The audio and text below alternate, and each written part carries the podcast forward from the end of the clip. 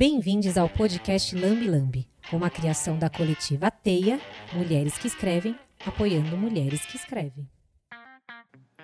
Olá, sejam todos bem-vindos ao nosso podcast Lambi Lambi, que vai trazer agora uma série especial das nossas entrevistas na Teia.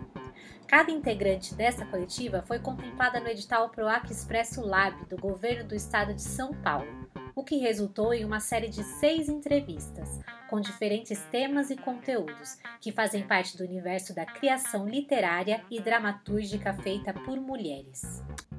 A cada quinta-feira estreia uma nova entrevista no formato vídeo e com tradução em Libras, nas plataformas do Instagram e do YouTube da Coletiva Teia e todo sábado a mesma entrevista estará disponível aqui no nosso podcast Lame Lame em formato áudio. Então é só escolher a sua plataforma favorita e aproveitar.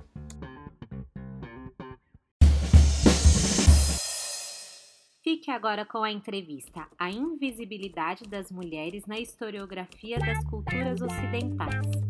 Entrevistadora Mônica Augusto, entrevistada Thaís Paul. Boa audição.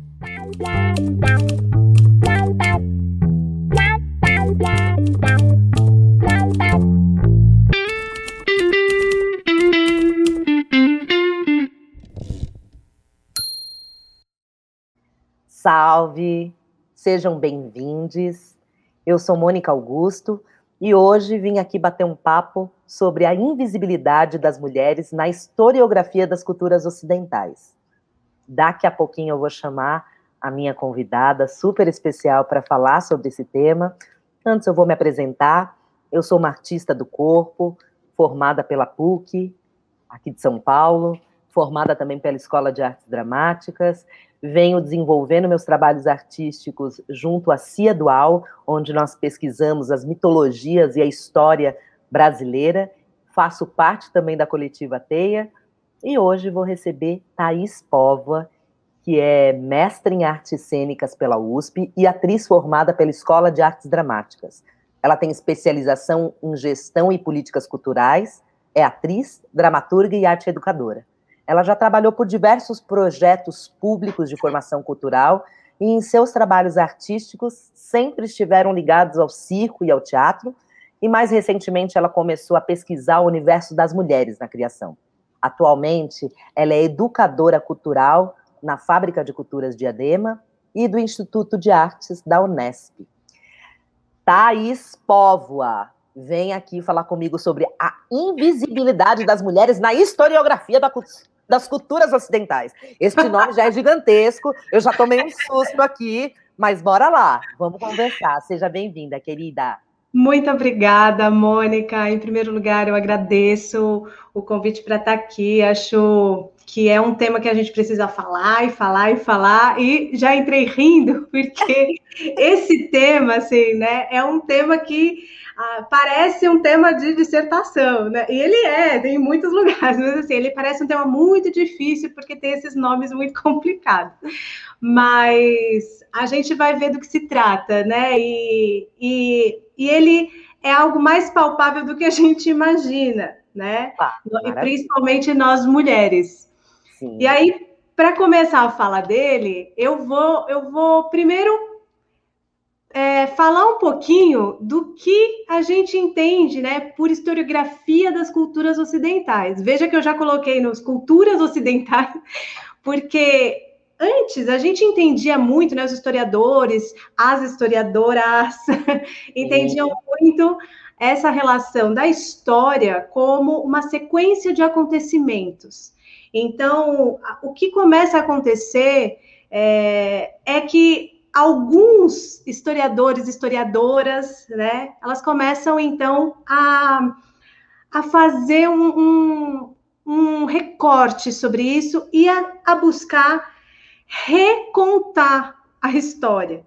Por quê? Veja só, nós estamos acostumados a compreender né, a visão ocidental, as visões ocidentais, de uma forma totalizante, como se a história mundial que a gente aprendeu, né? Eu pelo menos aprendi assim, eu imagino que você também né, na escola. Felizmente, todos nós. Todos nós, né? É que talvez agora algumas crianças já comecem a aprender de outras formas, né? Sim. Mas a nossa história ainda é essa, que a gente é, estudava a história de um ponto de vista linear, né? Onde havia é, o período tal, outro período que se segue, né? E, e, e como se houvesse uma única forma de contar é, uma história que desse conta da história do mundo inteiro, de todos os territórios, de todos os povos, né? Uma Mas história universal, né? Como se isso existisse.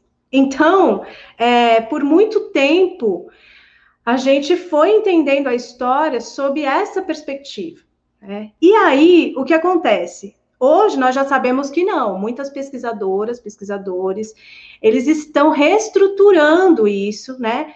É, pensando então assim, toma, tornando a visão dessas, dessas culturas que não estão é, visíveis naquilo que a gente chama por história da cultura ocidental, né? O fato da gente falar que é uma história da, das culturas ocidentais já é já é a gente é, localizar que cultura é essa que é tida como universal, né? E não e não é totalizante. Então é importante a gente começar a falar e a localizar que quando a gente fala de cultura ocidental, a gente está falando de cultura europeia, e a gente está falando que foi uma cultura, né, é, inclusive imposta aos povos originários, né, que, que, que foi a que a gente também é, passou aqui a entender como história, né, de, porque fomos colonizados. Enfim. Sim, essa visão eurocêntrica, né, de mundo, é. É, que até hoje perpassa tudo aquilo que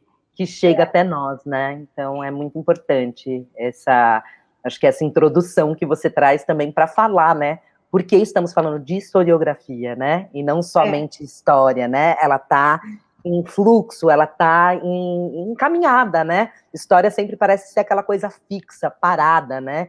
E quando Exato. a gente passa para esse olhar da historiografia, a gente traz, além da pluralidade, né, das culturas, mas também essa, esse lugar vivo, né? Exatamente. Então, é, é, importante também a gente se lembrar de que, quando a gente fala de culturas ocidentais, a gente está falando de uma cultura específica, nascida ali na Suméria, né? É, que foi, quando a gente fala assim, ah, o berço do teatro, por exemplo, que eu sou dramaturga, você também é atriz, né? Enfim, é, a, a, gente sempre fala, a gente sempre ouviu falar que o berço do teatro é grego, né? Mas assim, é, hoje existem outras pesquisadoras, pesquisadores indo, investigando mais a fundo é, esses registros que não foram é, contados. Né? E aí, quando a gente pensa, por exemplo, até na cultura grega, a cultura grega, ela abarcou a, a, a cultura do, dos povos persas, né, que estava ali na região da Suméria, é, a região mesopotâmica, na, né, se a gente falar de história antiga. Então, assim, é, essa, essa cultura que a gente entende como uma, um, um berço da, da, cultura ocidental, né? É, é, de, é desse lugar que a gente está falando. Então, é importante também a gente considerar que a ideia dessa linha do tempo, né, partindo ali da, da Suméria, da Grécia, e, e, e começando a, a, Idade Média, e depois a, a Idade né, Moderna e tal, ela vem de uma de, uma, de um ponto de vista positivista, onde você tem um, uma ideia de progresso ao longo do tempo. O que também é uma inverdade hoje, e a gente sabe disso, porque claro. a gente não pode considerar, até que eram considerados povos primitivos, né? E hoje a gente já não usa mais esse termo, porque a gente sabe que é uma inverdade. A gente não pode claro. dizer né, que os povos que, que habitavam aqui há, há mil anos, há muitos mil anos, é, são menos inteligentes, né? Ao contrário, são povos de alta tecnologia, né? E hoje Exato. a gente já pode discutir também nesses termos o que o que modifica tudo e, e como quando você traz né, essa coisa de, de reescrever mesmo, né? As nossas histórias, de desenterrar, né? Aquilo que foi soterrado e abafado por todo esse processo, né? Eurocêntrico de, de colonização. É, a gente tem que entender também assim é, que esse, esse recontar, esse reconstruir, é, a gente está falando exatamente, da, a gente não está reinventando, né? Porque muitas pessoas também acham que ah, estamos inventando novas histórias. Não, a gente está falando daquilo que foi apagado, daquilo que foi invisibilizado, né? Inclusive, quando a gente fala de culturas ocidentais, como você disse, culturas, né? São muitas. Quando a gente fala do europeu, a gente imagina, né? A Europa é um, é, é um continente grande também, né? Então, é. formada por vários povos, aonde também temos povos originários, né? É, como você acabou de trazer. Então, isso é muito importante, né? Porque a gente tem aquela imagem, né, do, do europeu e, e é aquilo, e é uma cultura múltipla também, né? É, vários territórios. Exatamente. Ali. E o que acontece, né? Essa história, quando né, a gente falava da história, a, a, história que foi escrita, ela foi escrita né, dentro de um pensamento, já disse aqui, positivista, a partir da ideia de ciência moderna, é, e ela foi escrita por homens. Opa, então, chegamos no ponto. Agora chegamos sim. no ponto, né? É, e o que, que acontece? É importante a gente considerar que essa, essa história começa a ser problematizada por várias pesquisadoras, pesquisadores, principalmente a partir aí da década de 60, 70, 80, né, é, depois da explosão do movimento feminista. É, o que acontece? Muitas mulheres começaram é, a questionar, né, onde estavam as mulheres na história, nessa história contada, né? Então, elas começam a perceber que o trabalho de inúmeras mulheres foram invisibilizadas no momento de contar essas histórias, né? É, e aí elas começam então a solicitar aos historiadores, às historiadoras, que elas possam reescrever essa história, né? Que essas histórias possam ser resgatadas e recontadas.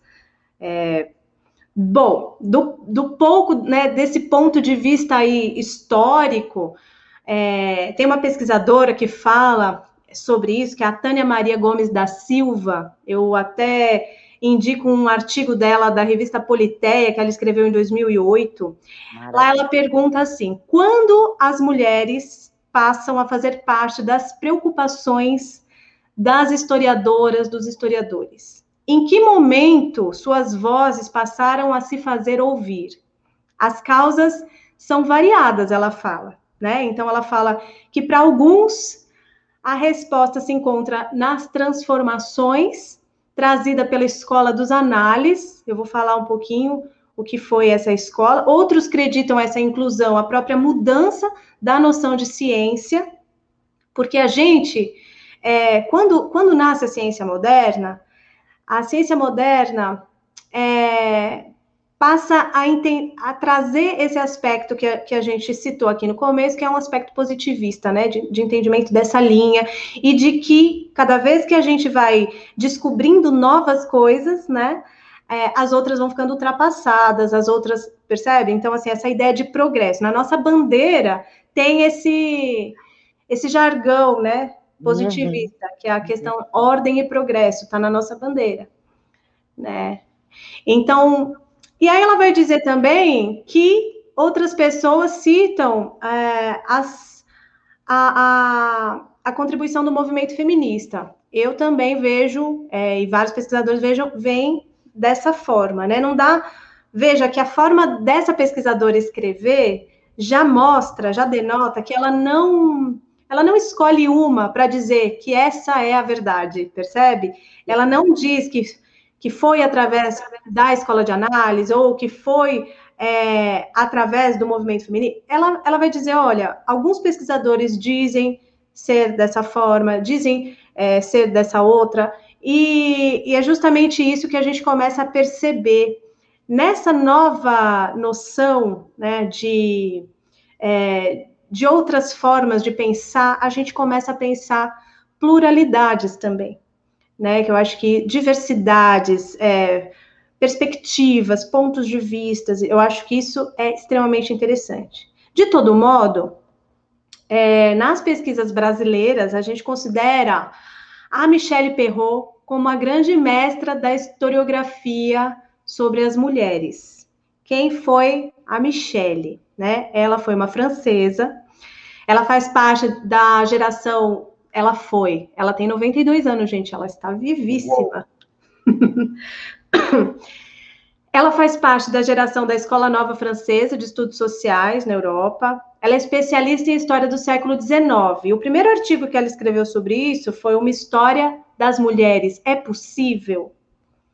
E aí, esse artigo foi um boom, ele se tornou precursor dos estudos sobre a história das mulheres no Ocidente. Aí é bacana a gente pontuar isso, né? Enfim que é uma francesa, e etc, etc. A gente ainda segue falando dentro da perspectiva ocidental, né? A Michelle também defendeu uma, uma tese de doutorado sobre o movimento operário, e ela é extremamente importante porque ela foi uma historiadora que esteve ao lado do Foucault, né, no grupo de discussão sobre as prisões.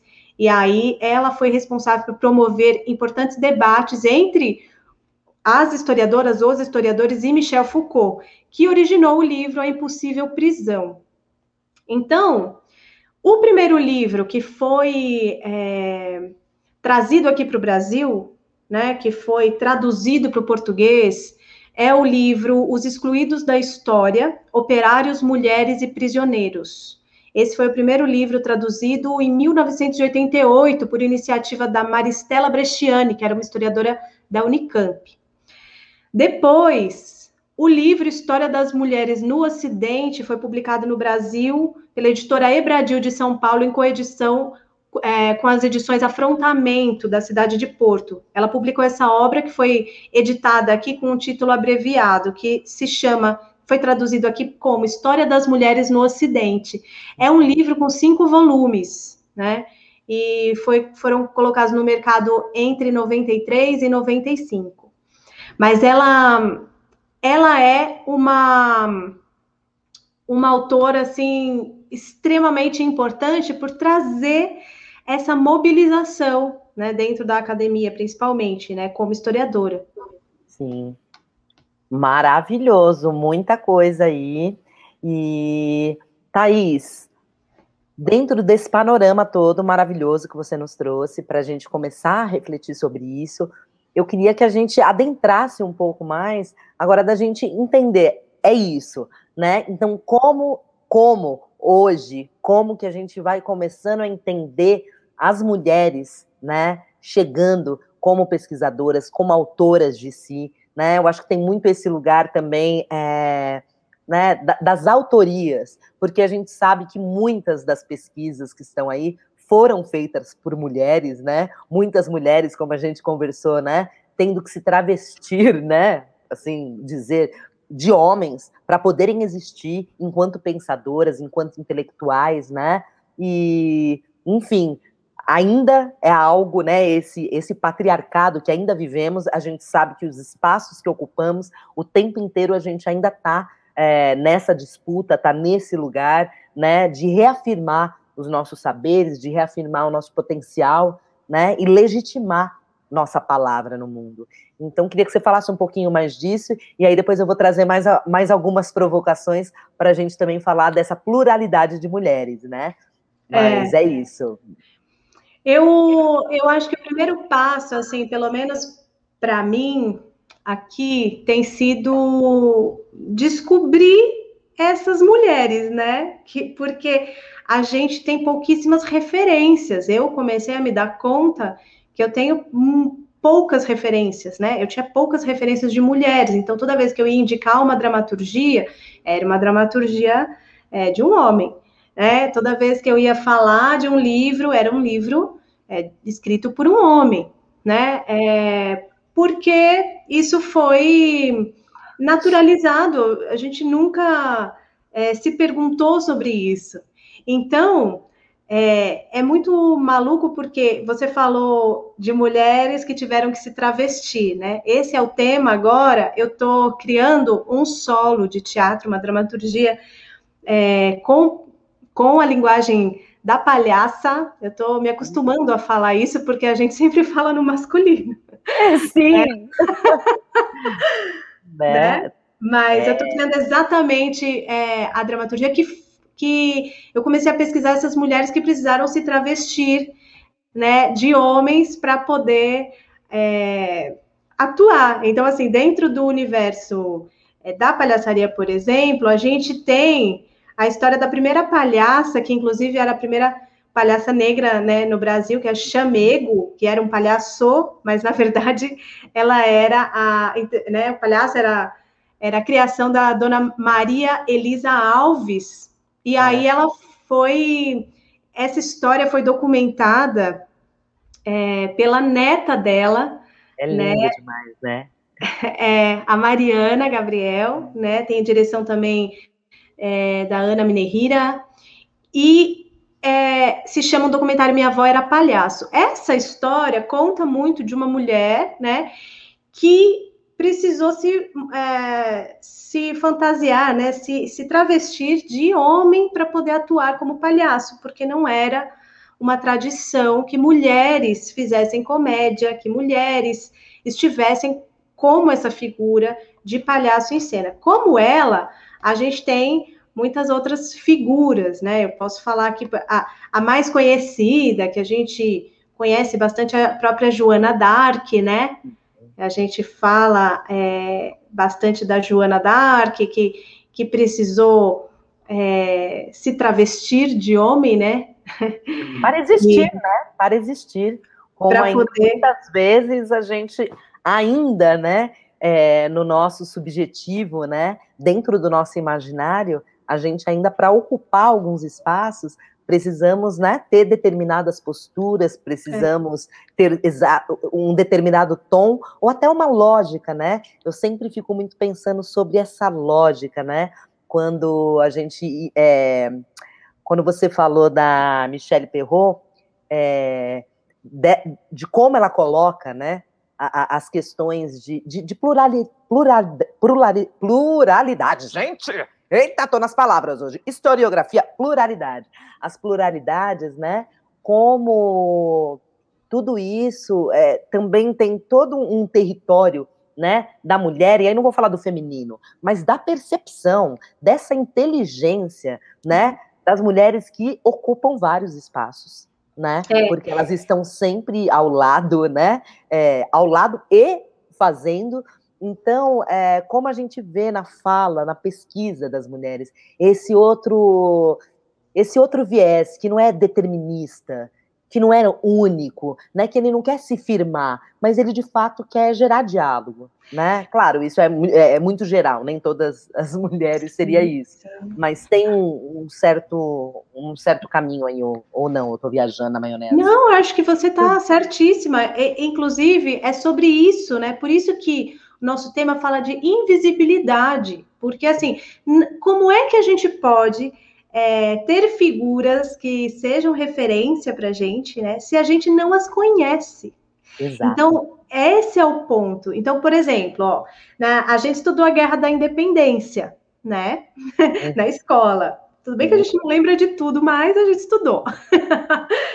e tem um nome da Guerra da Independência que nunca foi tratado é, no, no, quando me ensinaram sobre Guerra da Independência, que é a Maria Quitéria de Jesus. Uhum. Em, em 1822, ela entrou para o Exército Nacional vestida como homem, porque ela queria lutar na guerra.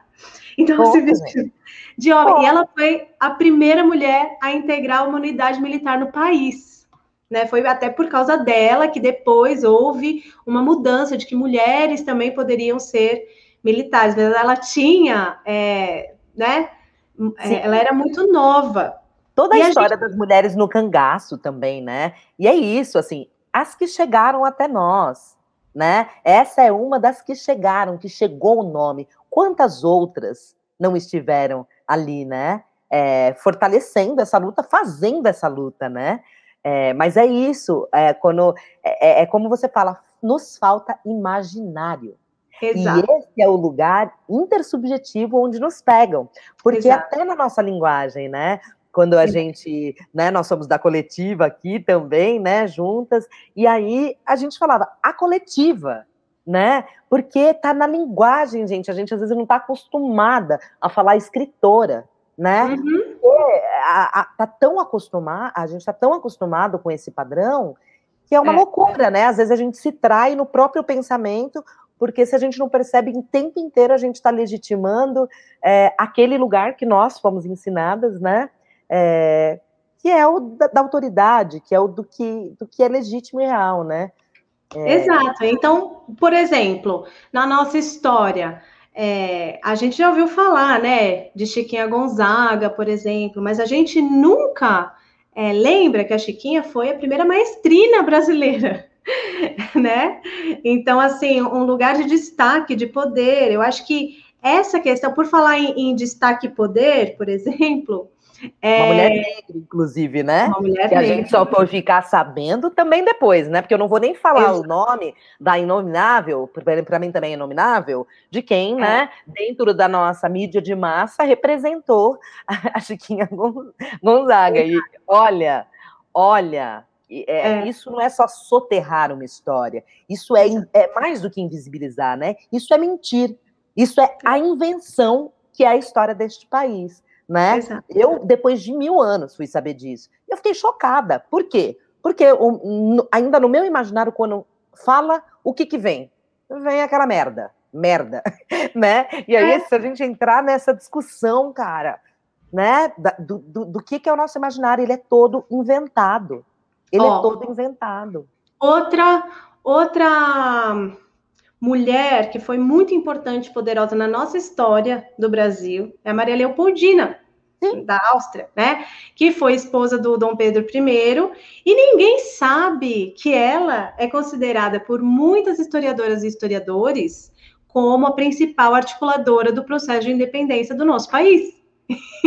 né? É, toda a nossa história, a gente fala muito só dele, dele, dele, né? Dom Pedro, Dom Pedro, e a gente não fala dela. Então, tem um livro é, do historiador Paulo Resutti, que ele é. Ele se chama A História Não Contada, uhum. a mulher que arquitetou a independência do Brasil. Então, ele é, fala que foi graças a ela que o Brasil se tornou uma nação independente. Então, ele, ele escreve, tem uma hora que ele fala assim, que ela abraçou o Brasil como seu país, né? os brasileiros como seu povo, e a independência como a sua causa.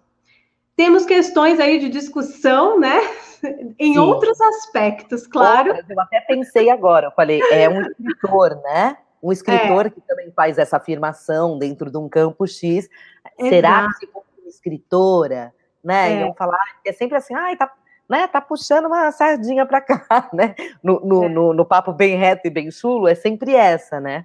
Mas, enfim, são muitos e avanços, né? Nesse... A, coisa, a coisa das mulheres, né, assim, dessa, desse recontar das mulheres, é, é importante também a gente ver que, mesmo quando a historiografia era tratada, né, assim, as mulheres eram retratadas na história, muitas vezes eram retratadas por homens, também. Então, acho que essa é uma grande mudança que tem acontecido né, nos últimos, nas últimas décadas e, e que está sendo uma batalha, né, principalmente. É importante também a gente falar que, assim, é, existem outros movimentos que, tão, que estão tentando é, se apropriar dessa ideia de reconstruir a história, da ideia de historiografia, né, de como contar, para contar, para mentir. Né? Assim como a gente tem aqui no nosso país pessoas que querem recontar a história como se não houvesse ditadura militar, como se nunca tivesse existido.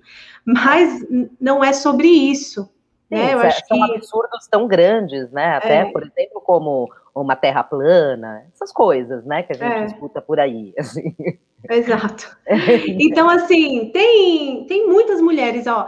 No campo da música, por exemplo, a gente tem a Clara Schumann, que ela era filha de músico, e aí, assim, muitas vezes a pessoa foi invisibilizada por quê? Porque é, tinha toda a questão né, dos costumes de casar, então uma mulher tinha que casar, adotar o nome do marido, né? É, levando o nome e, junto, né? E a, a, a, Clara Schumann, o pai dela, é, ele, ele ensinou a Clara a ser né, uma pianista, ele ensinou as coisas para que ela fosse é, musicista. Mas o que acontece? Um outro jovem aluno dele se apaixona pela Clara e aí ele casa com ela, que é o Robert Schumann. Então ela adota a, o sobrenome dele, né? Clara Schumann. O que acontece disso é que ela passa a ficar só trabalhando para concer os concertos dele, as composições dele, né, ao longo de todo esse tempo. Então ela passa por muitos, um período longo de anos, onde ela é, não não compõe mais, né, porque ela está relegada ali a cuidar dos filhos, a cuidar da casa, mesmo ela já sendo conhecida antes deles se casarem, percebe? Todo esse então, potencial vai sendo, né, é, indo para outro lugar, né? E aí o que acontece é que só depois que o marido dela morre, e como acontece com a, a Carolina Maria de Jesus também, assim, é, ela precisou criar os filhos sozinha. Então, ela foi ver o que, que ela sabia fazer e foi começar a vender a arte dela. E foi assim que ela volta a compor. Olha que doideira, né? Isso. Porque. É, e aí ela volta, ela volta a fazer shows, né? Então ela volta a compor músicas e essa é uma outra forma também de invisibilidade que as mulheres tiveram ao longo da história, né? Principalmente por essa questão. As mulheres né, não tinham o direito, às vezes, de de se manter num, num trabalho, de, de serem autoras dos seus processos, porque elas se casavam e aí era relegado. Fruto desse patriarcado, né? Onde Exato. a mulher realiza diversas tarefas e como é muito importante, né, também a gente é, lembrar das mulheres que estão ao lado, né, do que dizem os grandes homens, né, mas muitas vezes ali com seu potencial é, subjugado, né, por não poderem existir.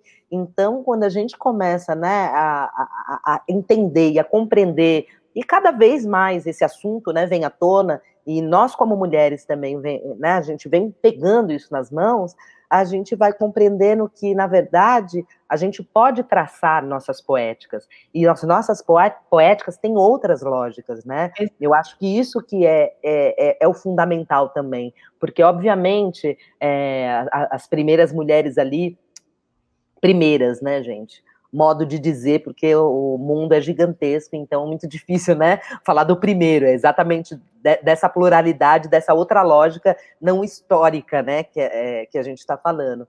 Mas, num primeiro momento, para existir, as mulheres precisaram, né, é, de lógicas que já estavam ali colocadas. E cada vez mais a gente vem caminhando com as nossas esferas, né? Que é uma lógica que ela não é cartesiana, né? É uma lógica que envolve, né? Muitas, muitas questões, né? E aí dentro disso também queria é, é, a gente falar um pouco também dessas outras lógicas, né? Como esse saber, como esse legado também que é da oralidade, né?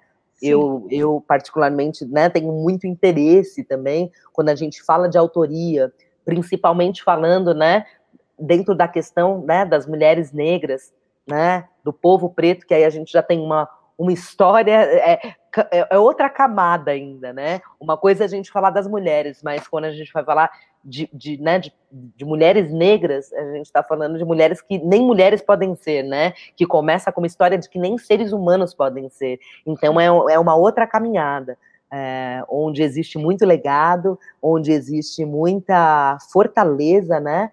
E muitas histórias ainda são contadas por outros, porque a gente tem, né, todo um, um apagamento histórico aí que faz, é, enfim, que gera todo, né, um, um, uma questão, mas escrevemos, né, escrevemos, falando como mulheres pretas, né, de várias outras formas, né? culturas que têm uh, uma alta tecnologia, onde seus escritos, né, os seus legados estão em, símbolos e signos, e cada vez mais mulheres pretas também escrevendo, né? Mas é, queria abrir um pouco, né, para a gente pensar, para a gente discutir essa questão, às vezes, até das autorias, né? Uhum. Esse, esse lugar da autoria, ela também é uma lógica muito eurocêntrica, muito cartesiana, né? É, muito individualista, enquanto quando a gente vai falar de saberes né, ancestrais, é, e aí estou falando de diversos povos, tá? Não só dentro dessa né, visão do, dos povos de diásporas africanas, mas né, das, das, comunidades indígenas e de tantos outros povos que têm saberes milenares e que eles permanecem, né? Eles permanecem com outros tipos de registros, né? Que passam não só pela oralidade, mas por vários símbolos e que são codificados pelos seus, né? Então, acho que é um, um, um debate interessante para a gente ir além também, né? É, eu acho esse ponto um ponto extremamente importante agora, porque ah, essa questão da historiografia, né, desse estudo, passa pelos registros, né? Então, se a gente a gente está falando de mulheres europeias, de mulheres que. E se essas mulheres já não estavam nos registros, imagine os povos originários, outros povos africanos, outros povos, assim, é, que, que não tinham, né, não têm ou, né, a escrita como lugar central de, é, é de, de contar essas histórias e recontar essas histórias né? Então, eu acho que esse é um ponto extremamente importante e potente. É, o que eu acredito também agora, para nós hoje, é que a gente possa se perguntar é, o que eu, o, é, onde eu ancoro minhas referências. Né? Eu acho que é importante a gente começar a perceber, porque, por exemplo, eu, você, a gente já passou pela universidade, a gente já teve uma noção que que sequer estudou América Latina, sequer Sim. estudou outros povos. Sequer, ah, no não... colégio mesmo, né? No colégio, né? eu lembro que até o terceiro colegial eu estudava, tipo, sei lá, é, geografia eu, da Europa. E aí, na hora que chegava no Brasil, acabava o terceiro colegial, você tinha que fazer cursinho para entender. É, é. O absurdo é, é tão tamanho, né? É. E, e, é isso, passamos por uma universidade numa visão totalmente eurocêntrica, e hoje, com 37 anos, quer dizer, a gente está buscando, a gente está buscando nossas referências. Também, né? eurocêntrica né? e machista. Machista, é. sim. Porque esse, é, esse é o ponto importante. Se a gente, é, mesmo nós, feministas, né, é, mas que, que a gente fala, a gente tenta buscar, mas assim, quando a gente vai citar alguém, quando a gente vai falar de referência, a gente fala de autores homens, né? É, eu tenho notado também o quanto mulheres, amigas. Vou retomar aqui, tá? Essa frase. É que pegou um barulhinho. Eu tenho notado também o quanto mulheres, amigas, é, têm uma insegurança ou acham que não podem publicar um livro, que é o que a gente discute bastante na coletiva Teia, né? É, ou é, a dificuldade de mulheres de se manter na academia, por exemplo. Ultimamente, eu, eu, eu recebi um link de um flyer de uma bolsa para mães, para manter mães na academia, lá na Universidade de São Paulo, né? Eu falava assim, nossa, que maravilha isso, é, isso, é, isso é fruto de uma batalha muito grande de mulheres dentro da academia, né? Dentro da academia, agora, nossa, fora, isso ainda é muito, né, muito amplo. Então, é, eu começo a, a, perceber que existem alguns caminhos aí, seja é, até mesmo da gente começar a perceber uma bibliografia de referência. O que, que a gente vai buscar? É, claro. Existem mulheres aqui, né, nessa bibliografia que você está pensando? É, se a gente vai buscar referências historiográficas, né, é, ou dentro de um coletivo, onde a gente está dentro de um coletivo, existem tem mulheres que, que, que estão falando, né, é, dentro desses coletivos, as mulheres estão sendo ouvidas ou a gente só está reproduzindo aquela ideia, né, de que é, ah, a gente contrata as mulheres, mas elas estão em posições de poder, elas estão, é, elas estão em, em, lugares que, que podem é, ensinar também, falar sobre coisas, Sim, é, é, é, toda aquela discussão, né, de uma base estrutural, né? É toda uma estrutura, né? O patriarcado, né? Ele é toda uma estrutura. É, e também não adianta que nós possamos estar ocupando os lugares se o sistema ele só se reproduz, né? É, uhum. é sempre essa questão, porque a gente chega em espaços, né? É, onde o que impera é, é, é essa visão, né? Patriarcal, racista e, e quer dizer não tem como sair daquela esfera, né? Então, muitas vezes, o que a gente vê? A gente não vê equidade, né? A gente vê uma, duas mulheres num, num ambiente, né, cheio de homens ali. Então, existir e resistir nesse lugar também é, ele é violento. A palavra Mas... é violento, né? Não acho que não Exato. tem outra palavra para dizer. Agora, o que, eu, o que eu acho é que, assim, tanto do ponto de vista é, dentro da academia ou fora dela, a gente está falando dessas pessoas que foram invisibilizadas, porque eu acho que esse é o caminho. A gente está relembrando delas, porque assim, eu volto a dizer, não dá para a gente é, ter um. Não dá para a gente ter a referência de algo que a gente desconhece. Então, assim, falar, falar sobre isso, falar sobre essas mulheres, né? Falar sobre mulheres cientistas. Claro. É, a, a vacina do Butantan tinha 70% de mulheres. É, e, mesmo assim, a gente pensa ainda nos homens cientistas do Butantan. Então, acho que essa transmissão desse conhecimento é, é o que é algo realmente que a gente pode fazer nesse momento, né? Ir lá cavar, ir em busca, porque e do, tanto do ponto de vista da questão de gênero, quanto do ponto de vista né, que dialoga muito aí com as questões em outros lugares, sim, mas com as questões que você traz, com as questões da negritude, com as questões né, das diásporas africanas, enfim. Sim, e fico pensando cada vez mais, né, que a gente tem, mesmo é que, assim, trazer uh, as referências daqueles que a gente quer trazer para frente, porque a gente também tem uma tendência de voltar para legitimar é. muitas vezes algo, né? É igual quando eu falo que a gente está falando às vezes de história, do, né? História do Brasil. Aí a gente está falando, ah, sei lá, Dom Pedro. Gente, chega, chega, vamos falar de outra coisa, né? Ah, Portugal. Ah, legal, já entendemos Portugal. Já entendemos aquela história que contaram. Então vamos falar de outrens. Vamos entender os outros né, os tantos outros. Vamos falar de cultura indígena, vamos falar né, da Exato. memória afrodiaspórica Exatamente. e vamos entender essas culturas né, que são milenares.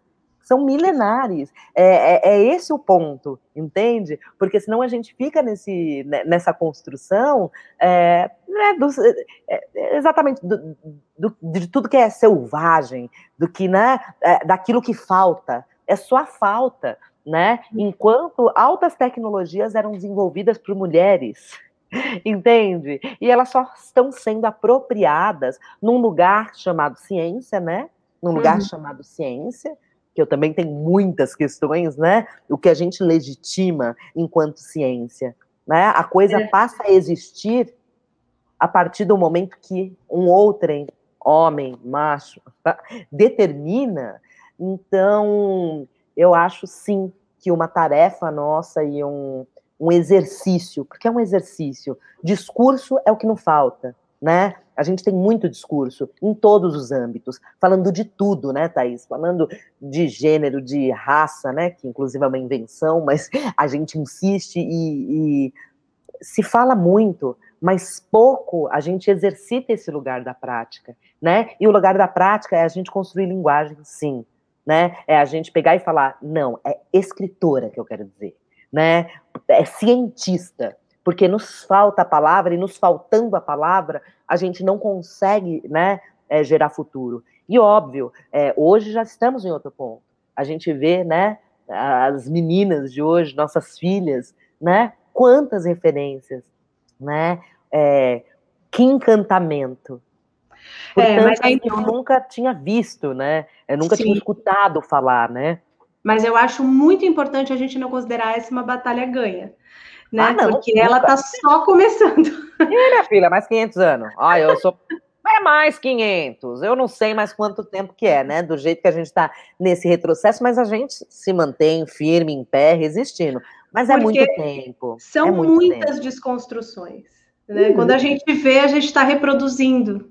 Né? São muitas desconstruções. É, e se a gente não reproduz num âmbito, né? Às vezes no âmbito intelectual, no âmbito artístico, se uhum. reproduz em outros espaços. Essa toda é a questão. Exato. Ninguém está salvo, gente. Ninguém está salvo, inclusive o campo da arte também não. É sempre importante dizer, né? Porque no campo da arte todo mundo se acha muito desconstruído. E minha gente, olha, até caiu aqui o fone, porque eu fico nervosa, entendeu, Thaís?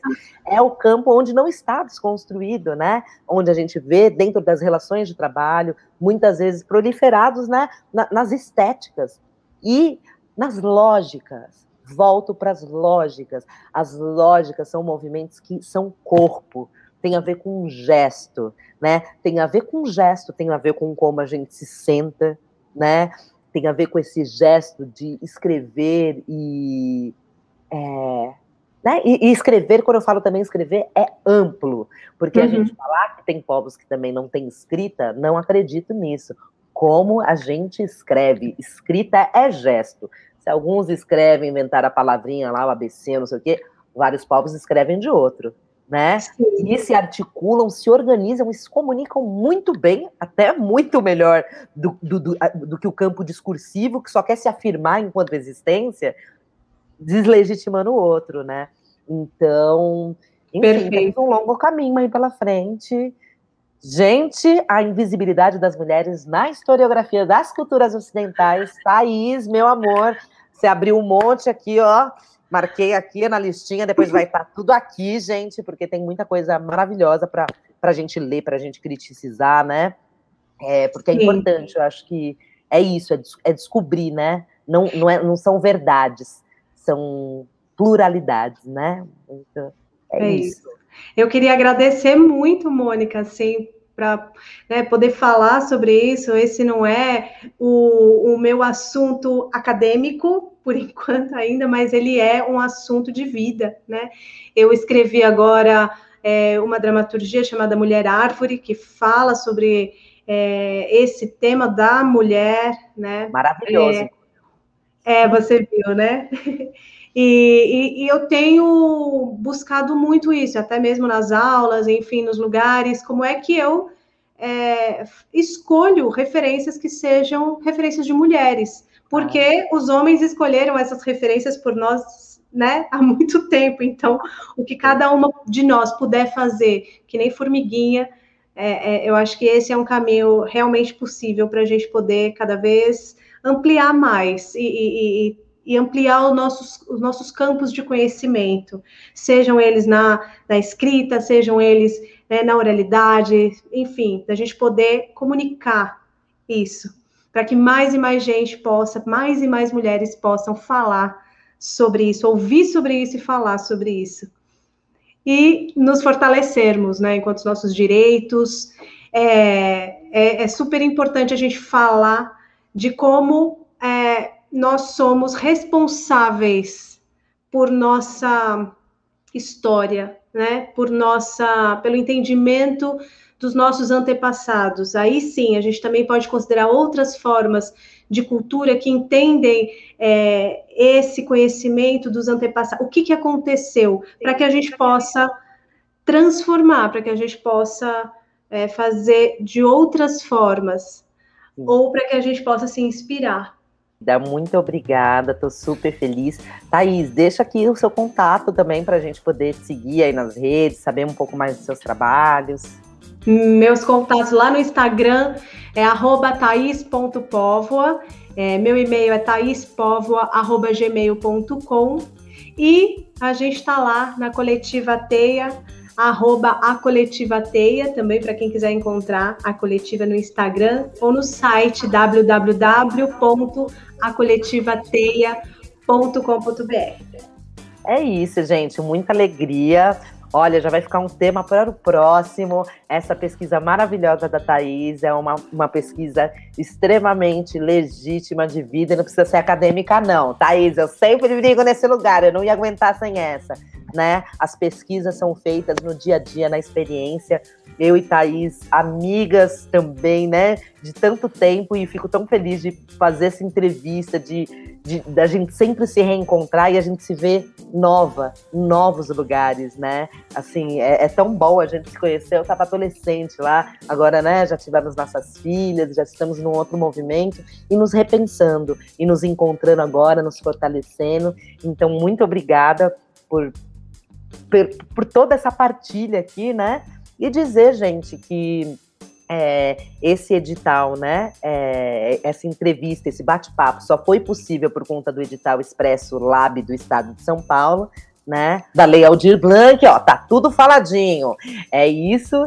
E também, se quiserem me procurar para a gente bater mais papo, para conhecer um pouco dos meus trabalhos, podem me procurar no arroba lá no Instagram, Mônica Augusto 8, ou se não, também o site da é, o Instagram da minha companhia, que é cia.dual, e a Thaís já falou da coletiva, estamos juntas lá, produzindo, fazendo muitas coisas. E é isso, gente. Muito obrigada. É, e até a próxima. Saúde, axé para nós. Até! Este podcast é uma produção da coletiva Teia. Mulheres que escrevem, apoiando mulheres que escrevem.